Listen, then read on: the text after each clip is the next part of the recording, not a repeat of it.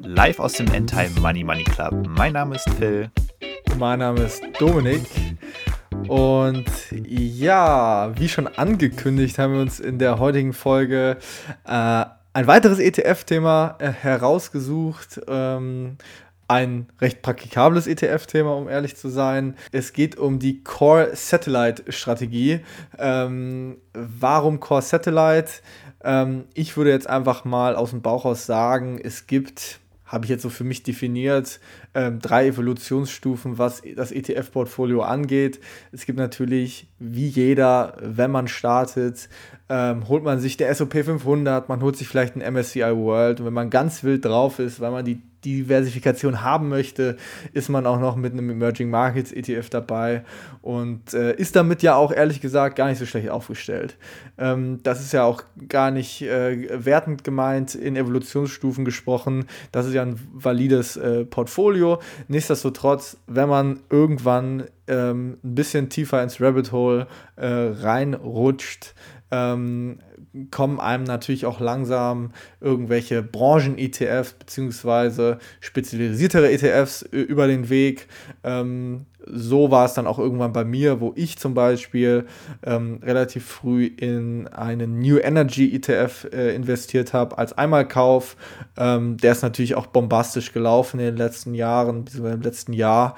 Ähm, man versucht dann vielleicht so ein bisschen anzufangen zu antizipieren, was sind die großen äh, Trends, wo gibt es vielleicht nochmal ein bisschen Überrendite, wo kann ich ein bisschen was rausholen und optimieren und versucht sich dementsprechend, wenn man im ETF-Universum bleibt, da dann ein bisschen breiter aufzustellen.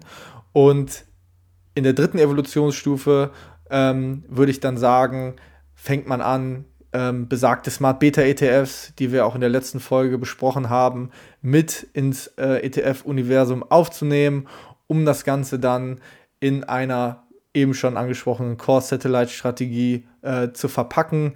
Ähm, man kann sich sicherlich schon vorstellen, was mit Core Satellite gemeint ist.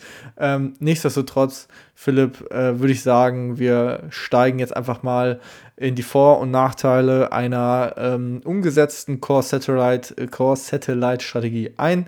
Ähm, und ja, ja, bevor wir die Vor- und Nachteile beleuchten, würde ich trotzdem gerne, auch wenn du glaubst, dass jeder weiß, was eine Core-Satellite-Strategie ist, kurz erklären, woher das kommt und das was ich nicht behauptet.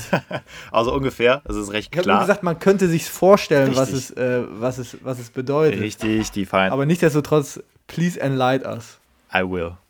So, wir haben es mit einer spannenden ETF-Strategie zu tun. Das Ganze ist begründet in den 1970er Jahren da haben wir mal wieder zwei US-Amerikaner am Start, die sich gedacht haben, naja, äh, Eugene Farmer mit seiner Markteffizienzhypothese ist zwar schön und gut, ich glaube, da geht aber noch mehr.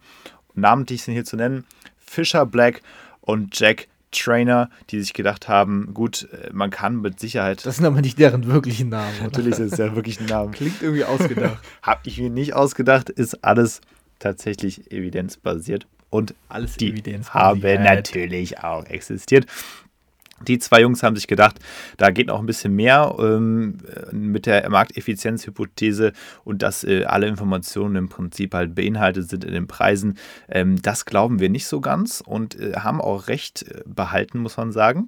Sie haben nämlich herausgefunden, dass zahlreiche Aktien ähm, eine gewisse Überrendite erwirtschaften über bestimmte Zeiträume und haben vorgeschlagen, naja, man kann ja einfach im Kern, im Core, äh, den gesamten Markt abbilden. Das wäre beispielsweise das, was du gesagt hast, ein MSCI World plus ein Emerging Markets, da hast du ja schon äh, einige Prozent der Gesamtmarkt-Portfolio-Struktur ähm, bzw. des Gesamtmarkts einfach abgebildet, äh, wenn man nach Market Cap gehen würde und haben gesagt, zu diesem Kern könnte man doch einfach, wenn es doch so viele Aktien gibt, die eine Überrendite erzielen, einfach noch ein paar Einzelaktien kaufen. Ähm, das war dann eben der sogenannte Satellite oder ist der Satellite-Gedanke. Zu dem Zeitpunkt in den 1970er Jahren, äh, da war ETF noch kein großartiges Thema, beziehungsweise kein Thema. Und dann ist eben diese ganze Core-Satellite-Strategie, naja, sagen wir mal, in der Schublade verschwunden, bisschen eingemottet worden und dann hat es ja nicht mehr so lange gedauert, bis ETFs äh, an den Markt kamen, aber es hat länger gedauert, bis sie populär wurden und Jetzt sind sie sehr populär, sprich eine Core-Satellite-Strategie mit ETFs in den Satellites macht absolut Sinn könnte eine sinnvolle Ergänzung zumindest zum Kern sein. Also der Grundgedanke nochmal kurz zusammengefasst, man hat einen Kern mit einem breit diversifizierten Aktienportfolio und außenrum Satelliten in Form von anderen ETFs. Das können Branchen-ETFs sein, das können Faktor-ETFs sein, das können Edelmetalle über ETCs sein, das können Anleihen sein, alles Mögliche. Also am besten irgendwelche Assetklassen, die letztendlich recht wenig korrelieren mit deinem Gesamtmarktportfolio im Kern. So, und das Ganze ist natürlich langfristig zu sehen mit einem klassischen Buy-and-Hold-Ansatz zu betreiben. Und ich denke, für uns persönlich eine super spannende Strategie. Wir haben sie nämlich vor kurzem, ja, vor ein paar Wochen, vor ein paar Monaten umgesetzt in unser Portfolio. Wir haben uns lange Gedanken gemacht, wie das aussehen soll, wie die Allokation aussehen soll. Da gibt es natürlich dann wieder ein Universum an Tausenden von ETFs, die man auswählen kann. Und das ist jetzt das Spannende auch in dieser Folge. Wie haben wir es konkret umgesetzt? Und da leite ich doch mal gerne wieder rüber zu dir. Wie haben wir es umgesetzt, Dominik?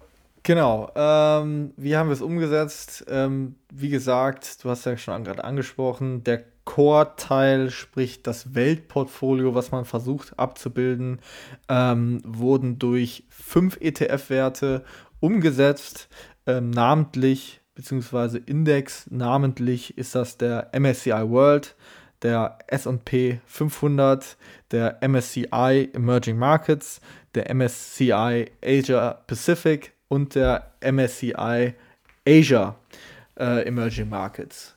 Ähm, dementsprechend ähm, unserer Definition nach eine recht äh, adäquate Umsetzung eines Weltportfolios. Ähm, wir hatten ja diskutiert, das Einzige, was mir so ein bisschen fehlt an der Stelle, sind unsere Freunde aus Japan. Ähm, aber vielleicht kannst du uns ja nochmal nahelegen, warum du das gerne äh, gerne außen vor lassen würdest? Äh, ja, Japan war jetzt gar nicht mein Thema, worauf ich hinaus wollte. Japan habe ich einfach nicht mit reingenommen. Zum einen, weil ich den, den Markt insgesamt nicht so spannend finde. Ähm, und zum anderen durch diese ganze Stagnation in, vielen Zeitreihen, in den letzten Zeitreihen, ähm, ja, der Markt sich jetzt nicht besonders attraktiv hervorgetan hat. Deswegen äh, eher so eine persönliche Präferenz. Ich wollte hier nur anmerken, dass mit dem SP 500, das kann man natürlich kritisieren, ist für uns aber ein gewisser Performance Index, den wir gewählt haben. Also ne, ein MSCI World hat ja einfach schon eine sehr hohe, einen sehr hohen Anteil an US-amerikanischen Aktien nach Marktkapitalisierung, einfach durch die großen, allein schon durch die großen US-Unternehmen äh, der Tech-Branche abgebildet. Wir haben trotzdem gesagt, S&P 500 weiterhin ein kostengünstiger, super interessanter, breit, zumindest in den USA, breit diversifizierter Index. Deswegen haben wir den mit reingenommen. Und persönlich äh, haben wir ja auch ähm, noch weitere Möglichkeiten äh, diskutiert. Man kann natürlich sagen, äh, wirklich nach Marktkapitalisierung gewichtetes Portfolio äh, macht vielleicht nicht immer Sinn. Man könnte noch auch einem, BIP-gewichteten Portfolio gehen. Man könnte sagen, naja, ähm, wenn wir wirklich die Wirtschaftsleistung abbilden wollen, dann nehmen wir vielleicht lieber noch ein bisschen mehr Europa mit rein. Dann nehmen wir noch deutlich mehr Emerging Markets mit rein, allein wegen China schon. Und ähm, dann könnte man den Ansatz auch fahren. Also das ist jetzt wirklich die Frage, wie man es persönlich umsetzen will. Ich denke, alles ist valide in irgendeiner Form. Am Ende des Tages, ob es dann eben einen großen Unterschied in der Performance macht, das kann keiner jetzt sagen. Wir haben uns dafür entschlossen und ich denke, damit fahren wir auch ganz genau. gut. Genau. Ja, weiterer Kritikpunkt könnte natürlich sein, ey, Jungs, in einem richtigen World-Portfolio sollte man natürlich auch versuchen, die ganze Welt abzubilden, um eben nicht anfällig zu sein auf gewisse geografische, geopolitische Ereignisse. Dementsprechend, was ist mit Kanada, was ist mit Lateinamerika?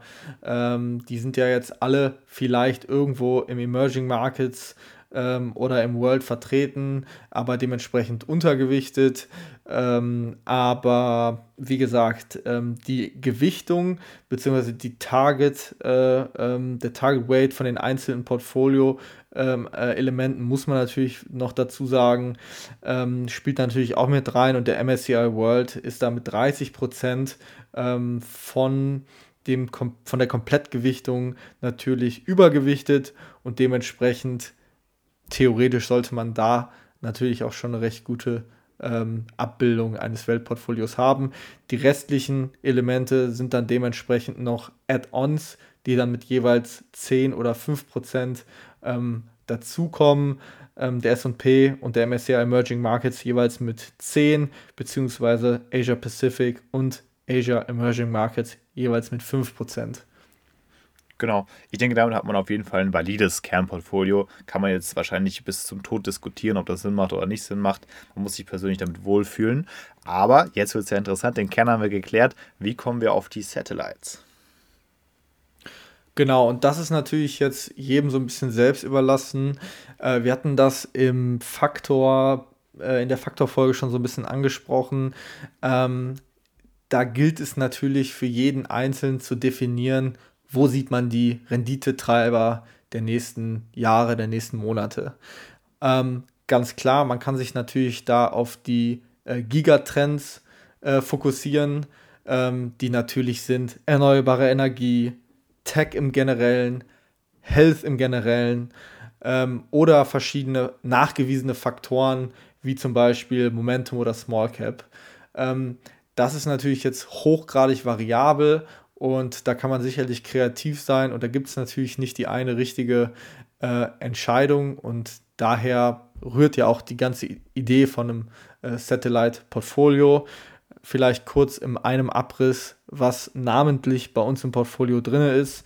Ähm, wir finden einen iShares Healthcare Innovation ETF, einen Tech ETF ähm, mit dem SP US Tech, ähm, einen ETF, der sich mehr auf digitale Geschäftsmodelle spezialisiert ähm, und zwar jetzt nicht auf die Big Tech oder Megatech Werte, namentlich der Lynxer MSCI Digital Tech.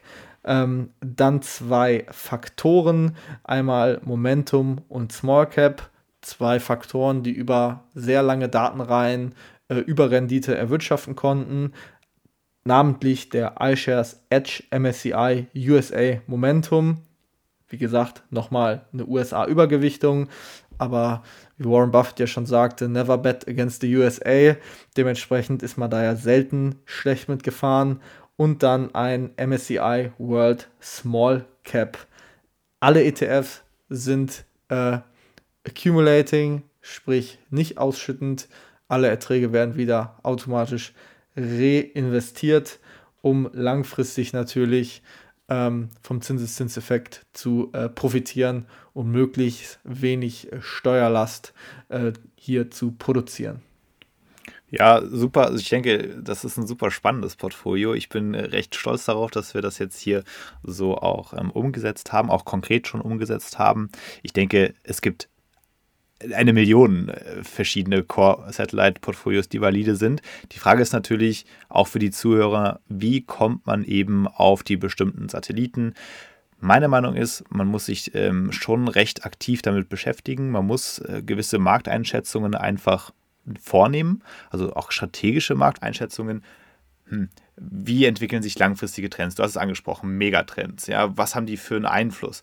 aber dann eben auch die Frage, sind die schon irgendwie ähm, inkludiert in den Preisen? Ja? Sind dann vielleicht eben schon Healthcare und äh, Tech so gut gelaufen, dass die Preise halt in Relation zu einem Gesamtmarkt schon viel zu teuer sind oder nicht? Und dann, nachdem man eben diese ganze strategische Markteinschätzung gemacht hat, und dann eben abgeleitet hat, welche Trends funktionieren oder ähm, welche Regionen funktionieren gut, das Market Timing.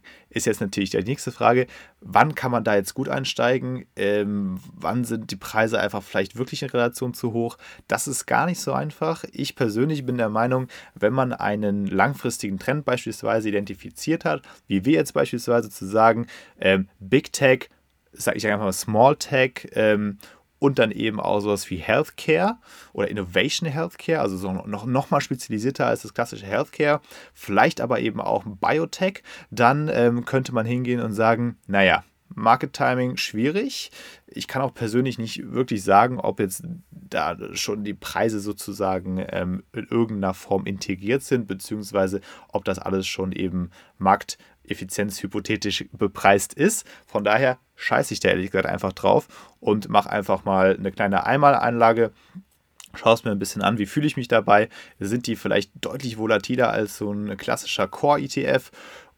Und mache einfach dann, sobald ich mich eben wohlfühle damit, entweder ähm, einen Sparplan oder eine regelmäßige Besparung, äh, vielleicht einmal im Jahr oder sowas. Und dann ist das auch gut, weil am Ende, wir haben ja gesagt, geht es auch hier wieder um einen Buy-and-Hold-Ansatz, um ein langfristiges äh, Investment. Und das soll langfristig einfach outperformen, wenn man merkt, dass das über mehrere Jahre nicht funktioniert oder vielleicht, das ist auch ein wichtiger Faktor, das Fondsvolumen nicht ansteigt, weil wir reden ja hier schon teilweise über sehr spezialisierte Fonds, so, so ein Düxer beispielsweise, den du angesprochen hast, den Digital Tech meine ich, äh, ja, der stagniert vielleicht in seinen Zuflüssen, dann ist die Wahrscheinlichkeit natürlich auch erhöht, dass so ein ETF einfach nicht weitergeführt wird. Und das ist natürlich unattraktiv bei einer Buy-and-Hold und langfristigen Orientierung seines Portfolios. Da muss man so ein bisschen drauf achten. Also das muss man hier einfach auch sagen, ne? kleiner Disclaimer am Rande, wenn man eine Core-Satellite-Strategie macht, dann entfernt man sich immer ein bisschen mehr von einer rein passiven, sehr langfristigen Anlage in ein breit, extrem breit diversifiziertes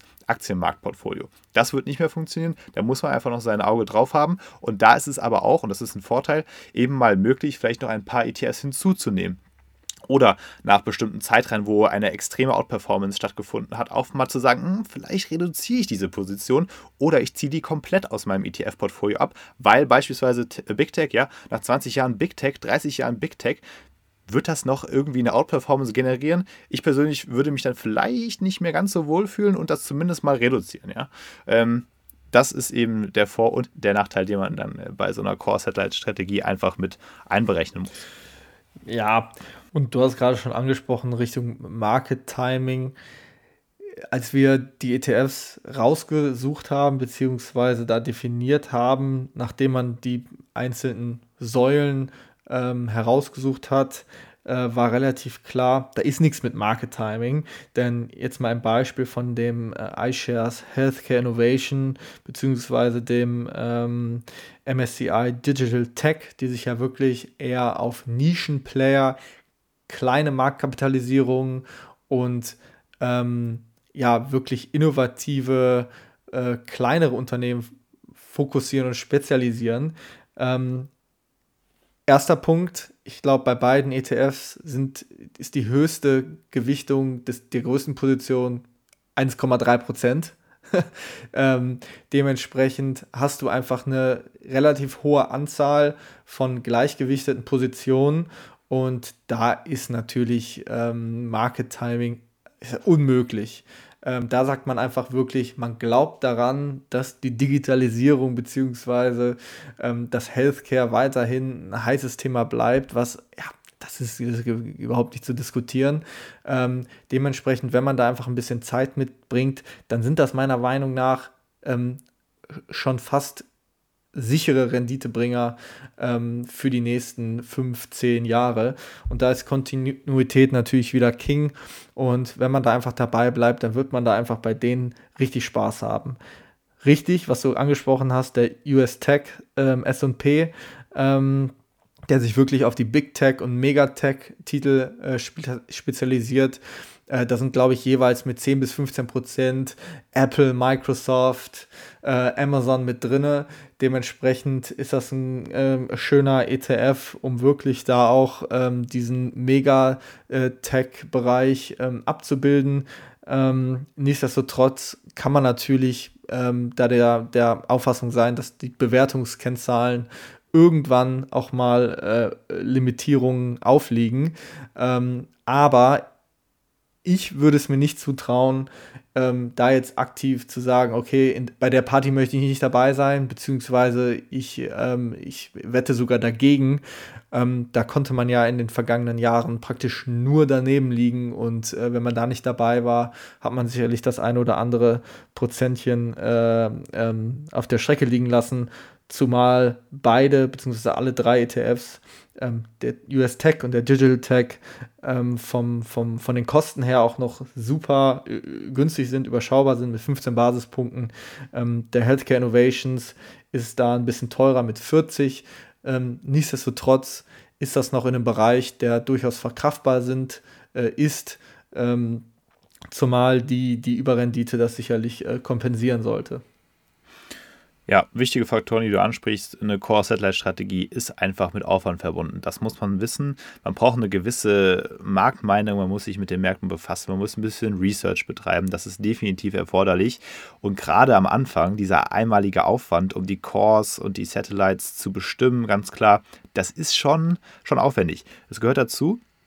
Und natürlich, was man auch wissen muss, du hast diesen gewissen laufenden Aufwand, weil die ganze Strategie, speziell die Core-Strategie, äh, die Satellite-Strategie, Entschuldigung, ist mit gewissen ähm, Umwälzungen, Umschlägen einfach verbunden. Sprich, es ist keine extrem langfristige Strategie, sondern vielleicht eben langfristig im Kern, mittelfristig in den Satellites. Das muss man so ein bisschen verstehen und da muss man halt eben ab und zu ähm, anpassen, sich das immer mal wieder angucken und eben dann mal ETFs austauschen oder vielleicht einfach verkaufen, wirklich verkaufen und komplett in neue Branchen gehen. Man hätte ja wahrscheinlich vor 30 Jahren auch nicht gedacht, ähm, dass, was weiß ich, ja irgendeine Automobilindustrie so schlecht laufen wird in, in nur 20 oder 25 Jahren später.